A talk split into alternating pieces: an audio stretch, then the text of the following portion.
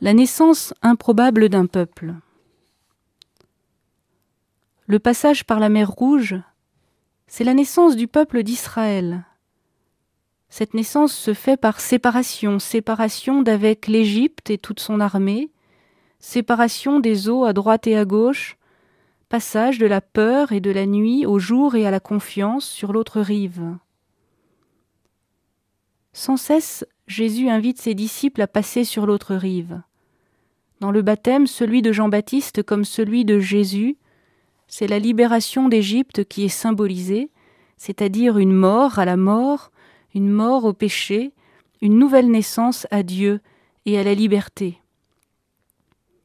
Cet événement fondateur sera toujours la référence, celle des Juifs, bien sûr, quand ils souffriront en exil sous l'oppression romaine, ou quand ils se trouveront dans l'enfer des camps de concentration. Cette référence est aussi celle des Noirs, esclaves, non pas en Égypte, mais dans les États du sud-est des États-Unis d'Amérique. Cette référence a été l'inspiratrice de la théologie de la libération. Chaque fois qu'un peuple souffre l'esclavage ou le génocide, il se souvient qu'une fois pour toutes Dieu est intervenu dans l'histoire pour libérer son peuple à main forte et à bras étendus. Ce peuple, ce peuple d'Israël n'est pas meilleur que les autres, la suite le montrera.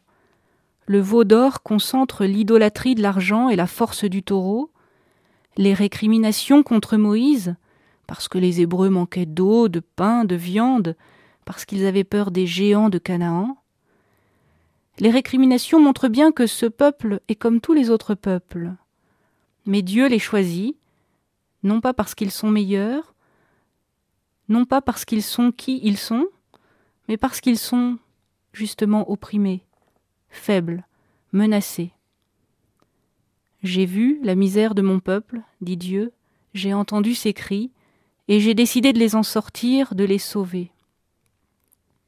La naissance du peuple juif à travers la mer Rouge devient ainsi emblématique de toute libération, de tout salut, ce peuple est élu pour manifester que tous les peuples qui se trouvent en cette situation sont choisis contre l'oppresseur, contre les forces de la mort, ils sont appelés à naître et à se libérer.